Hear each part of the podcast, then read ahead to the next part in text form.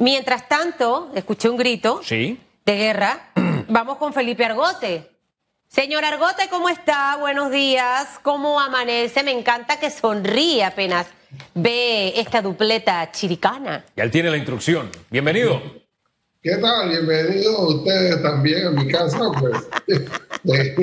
Gracias por la invitación. Oye, ese intercambio nunca lo había visto. Dije, bienvenido a mi casa, porque ciertamente nos estamos metiendo a su casa. No había pensado en eso, mire. No, yo, yo, yo sí me he dado cuenta. Hemos tenido entrevistas donde pasa el niño atrás, eh, camina. Ladra el perro.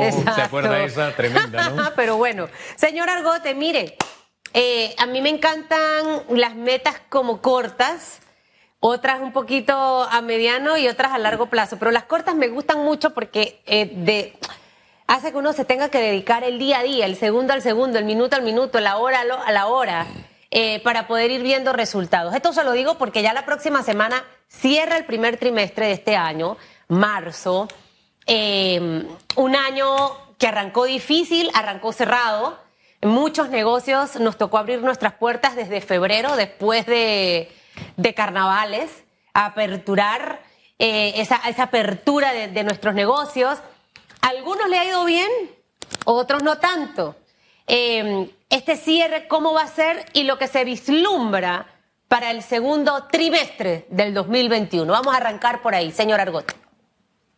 Eh, sí, mira, lo que pasa es que ha- hay una serie de variables que determinan al final qué es lo que, las cifras finales. Algunos le ha ido bien, bueno, empezando porque a todo el mundo empezó muy mal porque estaba cerrado totalmente eh, por decisiones de, salud pública, estuvo cerrado 15 días, eh, empezamos el año con un cierre total y luego se fue abriendo poco a poco. Sin embargo, dependiendo del tipo de negocio, y no solamente dependiendo del tipo de negocio, dependiendo de la cantidad de empresarios que sobrevivieron. Porque yo escucho pues algunos eh, empresarios que me dicen, mira, si me ha ido muy bien, me ha crecido. Bueno, lo que pasa es que tú fuiste uno de los que sobreviviste.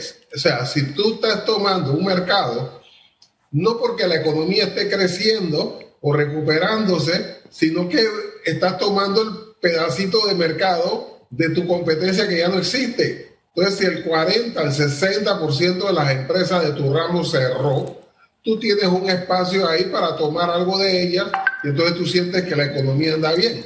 Pero no, ese es el caso tuyo individual, porque tu mercado, ahora eso depende también de la estrategia, de las posibilidades de capital que tiene la empresa, del tamaño de la empresa y de la decisión de los administradores, de los gerentes, de los empresarios de empujar hacia adelante y no hacia atrás. Si tú sobreviviste y te quedas esperándote ahí que, que caiga la mano invisible y no haces nada, realmente por supuesto que te vas a, a- quedar, te va a ir muy mal. Sin embargo, si tú eres agresivo, vas hacia adelante, ubica, y sobre todo, mira, si tienes una estrategia, y aquí estoy hablando de, de empresa y microeconomía, las empresas que no salen con una estrategia en, en cualquier momento, pero más en crisis, tienen menos probabilidad de vivir. Si tú regresas y dices, no, vamos a votar cuatro empleados y vamos a cerrar un poco, vamos a pagar la luz y vamos para adelante. No, señor, usted tiene que sentarse primero, hacer una estrategia de la empresa, la línea gruesa, igual que el país. Si tú no tienes una estrategia país, pues seguramente eh, vas a estar improvisando como se está haciendo ahora. ¿Está improvisando el gobierno? ¿Eso es lo que me dice usted?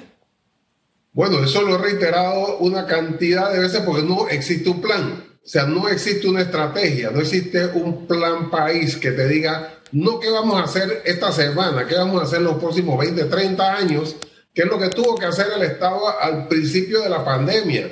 No solamente decir vamos a darle subsidio, vamos a hacer esto y lo otro, y, y que hay 105, 110 eh, medidas. Esas son medidas, eso es una estrategia.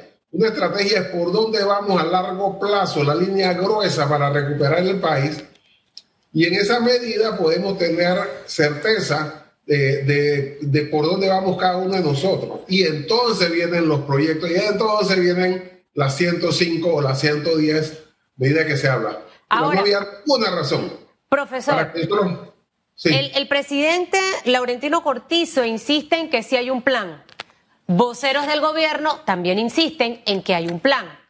Algunos sectores económicos del país, empresariales, también consideran que puede haber un plan, pero no una estrategia. la diferencia de ambas cosas, porque ya yo sé, mi plan es, el plan de Susan es bajar 10 libras, que quede en 100. ¿Cuál va a ser mi estrategia para lograr eso? Plan de acción, uno, cero carbohidratos después de las 4 de la tarde, estoy inventando cosas.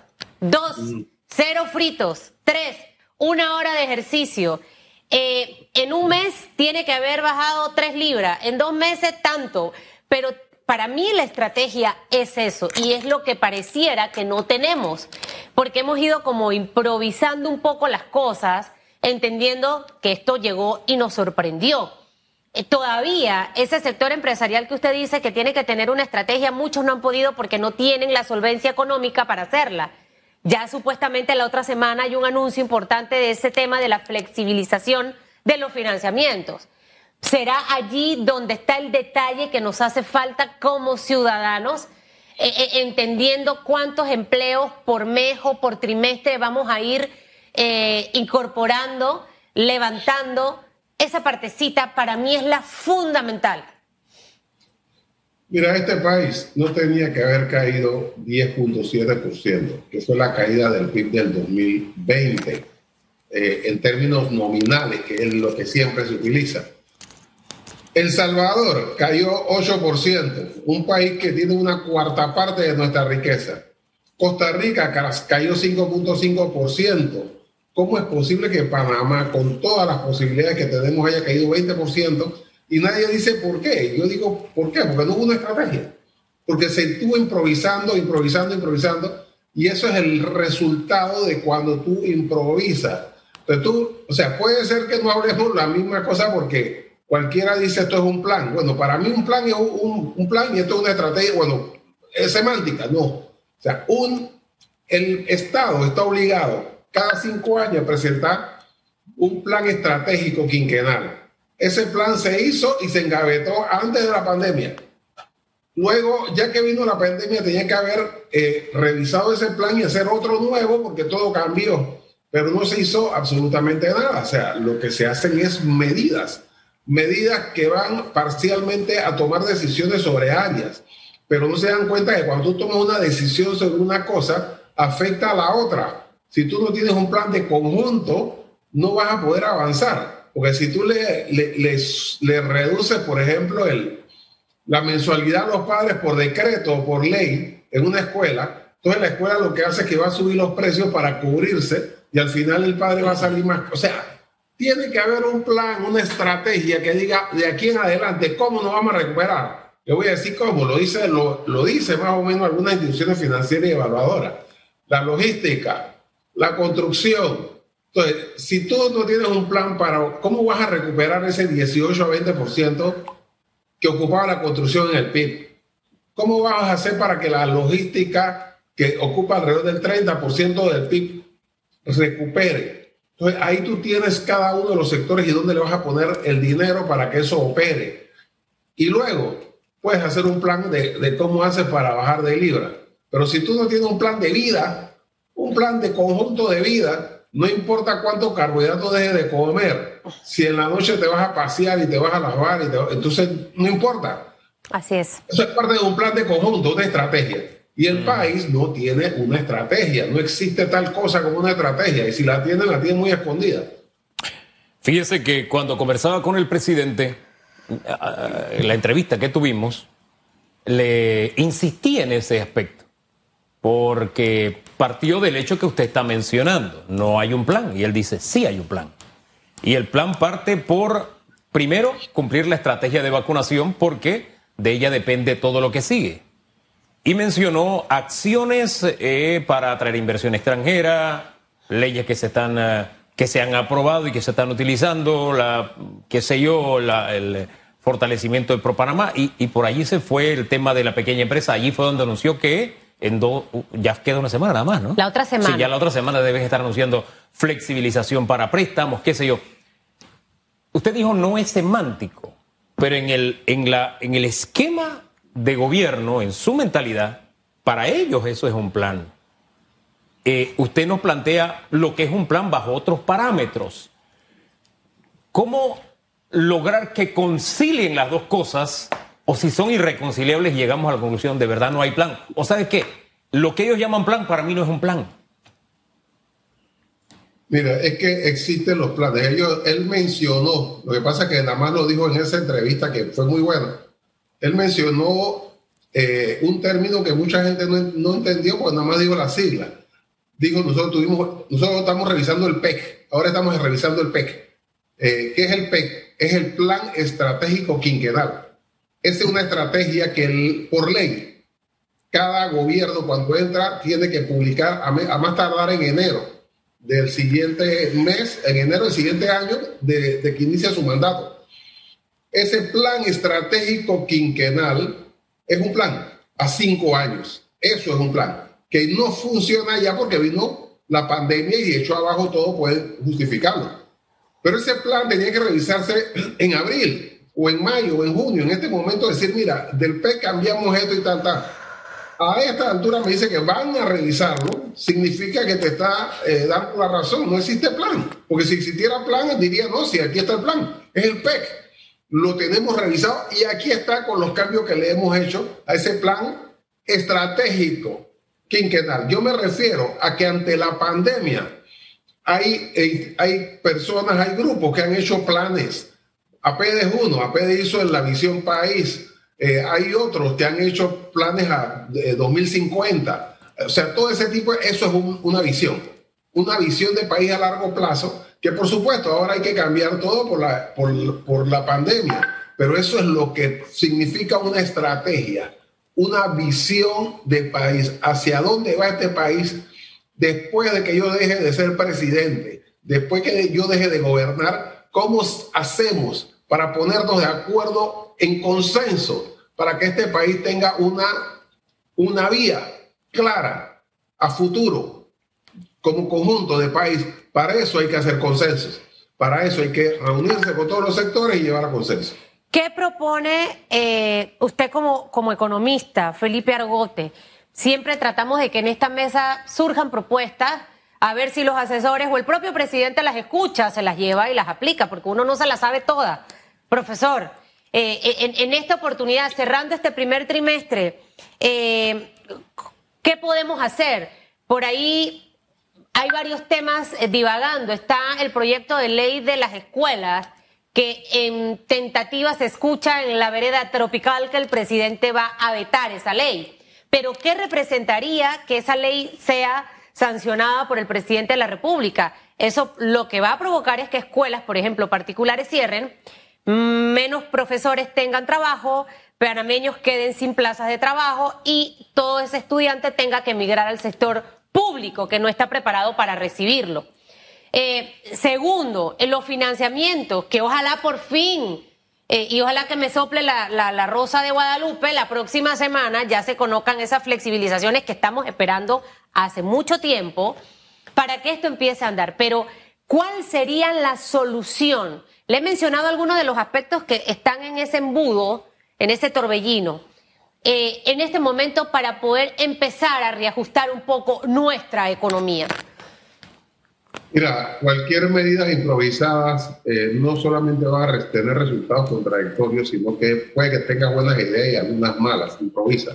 Sobre el asunto de los colegios, por ejemplo, esa es una, esa es una improvisación demagógica de una medida que no va a ayudar. Yo entiendo a los padres de familia que dicen, mira, de nuevo un pelo, quítame algo y después yo presiono para que no me lo pongan de nuevo. Mira, si tú tienes la, la obligación de bajar un 25, un 30%, al final tú vas a subir 30%, 40% para poder recuperarte porque tienes la posibilidad de cambiar los precios. Tal vez no este año, sino el otro, porque tu chico no se va, no se va a, a graduar todavía, yo lo agarro más adelante. Entonces, esas son medidas demagógicas que lo que hacen es aumentar precios y no bajarlo. Es como el control de precio en la comida. El control de precio no bajó la comida, la mantuvo alta. Entonces, esas son medidas improvisadas, demagógicas, para poder eh, ganar eh, taquilla. Eh, y los diputados lo saben, porque son medidas improvisadas. Lo mismo que lo de los bancos. Mira, si flexibilizas las posibilidades, entiendo que la pequeña empresaria y los empresarios dicen, por fin me van a prestar plata para resolver. Te van a prestar plata y ojalá que sea cierto, te la van a entregar, vas a abrir el restaurante, vas a abrir el negocio y no vas a encontrar suficiente demanda. No va a haber nadie. ¿Por qué? Porque no hay demanda. Los países desarrollados, mira, Estados Unidos, y ustedes lo vieron en diciembre, los demócratas y los republicanos dijeron, los demócratas vamos a darle 300, 500 por semana, y Trump dijo, no, 1200 por semana. ahí nadie dijo, no, no le des plata a la gente, porque la gente después se la van a gastar en, en, trago. Y no, no, ya tienes que ponerle dinero a la gente en el bolsillo para que haya demanda. Eso es concretísimo. Si tú no haces eso, puedes financiar todas las empresas que se quieran. La mitad te va a quebrar por falta de demanda. ¿Cómo podría la administración actual, con el sistema económico que tenemos, ponerle dinero a la gente en el bolsillo para incrementar la demanda? Eso es una pregunta puntual y una respuesta específica. Yo le he dicho, hay que darle 300 dólares a cada trabajador y trabajadora suspendido retroactivo al año pasado. O sea, si tú te, tú, y si a ti te dan 600, 800, 1500, 1800 dólares, porque tuviste 6, 8, 10 o 12 meses suspendidos, lo que vas a hacer es ir al banco a pagar 3 meses de casa, a negociar. Entonces sí, Mira, aquí tengo, te pago seis meses, pero me borra seis. Ah, no, te borro cuatro, me voy para otra, me voy para el otro banco, porque aquí tengo plata. Entonces tú vas a negociar, no vas a llegar con las manos vacías. ¿A de dónde sacas la plata? Eso está fácil. Mira, dárselo representa 500 millones de dólares. Si puede ser que sea más, podemos tener un margen de 700, 800 millones de dólares. Eso sale del Fondo de Ahorro de Panamá con un plan de recuperación y de pagarlo de nuevo en un periodo de 5 o 10 años, eh, que hay 1.500 millones, porque solamente sacaron 80, que se lo dieron a las promotoras como subsidio cuando nadie está comprando casa. Y con ese dinero que tiene que devolver el Estado a ese fondo para recuperarlo, que para eso es, la gente va a tener el dinero suficiente para salir a la calle a pagar sus cuentas, los bancos van a estar menos presionados, las escuelas van a estar menos presionadas y la gente va a tener la posibilidad de negociar. Pues tú no puedes ir a negociar con los bolsillos vacíos, tú vas a, rogarle al banco, vas a rogarle a la escuela que te dé un chance. Pero si tienes plata en el bolsillo, aunque no tengas todo, tienes una parte, ya tienes poder de negociación. Pero oiga, eh, suena bonito, como que una cajita de música ahí al oído, esos 300 dólares eh, señor Argote, pero si esos 300 dólares los ponemos trabajando, vamos en realidad a traer inversión a Panamá, a traer grandes empresas, vamos a, activar todos esos proyectos, pero de una forma paralela. Porque lo que usted decía al inicio o en la respuesta anterior es lógico, y yo sin ser economista lo decía, vamos a darle los financiamientos a las pymes. Pero necesitamos que la gente tenga plata para que salga a comprar, porque si no, al final, ¿de qué sirve que hagas una inversión? ¿Y cómo la gente va a tener plata? Eh, yo me iría más con oportunidades de trabajo, pero pareciera que eh, el ambiente no está en esa onda. El presidente habló en enero de una serie de proyectos, eh, el tema de la línea 3 del metro es uno de ellos. O sea, ¿cómo le metemos el acelerador a esos proyectos? Porque yo no sé si, si, si el gobierno decida aumentar de 120 a 300 dólares ese, subsidio o apoyo que le está dando a los panameños afectados. Hemos visto otros países que han hecho esto y muchísimo más, hasta con los propios empresarios, pero Panamá tiene una realidad. Lo que da tristeza, de verdad le digo, es ver cómo la plata se pierde en otras cosas en, proyectos, en cosas que no son necesarias en este momento y que pueden ser destinadas a. La alcaldía, por ejemplo, tiene una serie de proyectos, profesor, que debieran empezar a avanzar, pero el alcalde tiene ahí todos contra, contra el señor Fábrega, probablemente por su manejo, eh, a lo mejor la poca transparencia, pero hay proyectos interesantes también en cada alcaldía y pienso que de esta forma, si todo el sector público se alinea, e impulsa estos proyectos, eh, puede haber trabajo y, puede haber ahí una, una opción. Pero mientras todo siga paralizado, al final no va a pasar absolutamente nada. La gente no va a poder comprar casa si no tiene plata. Así de simple. Ni pagar. Mira, esto ya está inventado. Los países desarrollados, por eso los economistas de esos países se ganan los premios Nobel y no nosotros. Esto está inventado. O sea, no es que, bueno, vamos a poner a la gente a trabajar y cuando tenga plata ellos van a comprar y luego es práctico. En Estados Unidos ponen la plata a la gente del bolsillo. Esa gente, esa gente tiene ahorros porque tiene un nivel de vida cinco y 10 veces mejor que el nuestro y aún así el Estado le pone plata en el bolsillo y ni los más conservadores, los más conservadores dicen hay que ponerle menos, hay que ponerle más, hay que ponerlo, pero nadie dice, ah, no, lo que pasa es que no estamos pareciendo a la Unión Soviética y estamos regresando a la era de Stalin. O sea, aquí estamos, nos quedamos estacionados en los 80 y en la Guerra Fría porque no tenemos una, eh, una perspectiva novedosa, que es lo que están utilizando los países desarrollados. Lo usa Biden, lo usa Trump, lo usa eh, Merkel, lo usan todos los países desarrollados. Y aquí todavía, y, lo peor de eso, es que lo, que lo que estamos haciendo es endeudando, endeudando, endeudando el país y sí, poniendo plata en el bolsillo de una cantidad de funcionarios públicos que están en su casa viendo televisión y le seguimos pagando los salarios. Y entonces, ah, bueno, ahí no decimos nada, pero decir, bueno, vamos a darle a la clase, porque no se trata del bien cuidado, no se trata del que está en la calle vendiendo eh, pastillas. Estamos hablando de, de la gente que trabaja, que ha trabajado, que ha dado impuestos, la gente de clase media, la que tiene presión en el cuello por su casa, por su tarjeta, por su... Y por esos son los trabajadores suspendidos. No estamos hablando de gente que, que eh, informal. Esa es la gente que tiene compromisos. Entonces, esa es la gente que tiene que retribuirle esa plata porque ese ahorro es suyo. Oye, hay gente a la que así le estamos metiendo la plata en el bolsillo. ¿Ah? Usted sabe la cantidad de representantes y de alcaldes que están en licencia con sueldo. Eso le estamos metiendo plata y eso sí tiene circulante. Háblenos un poquito del impacto que tiene esto y de los de balance que crea esto, que a propósito tiene un fundamento legal, tristemente, ¿no? Mira, es una vergüenza. Bueno, todo, todo, tiene, eh, todo tiene fundamento legal porque los diputados son los que hacen las leyes y ellos no van a hacer leyes contra ellos mismos.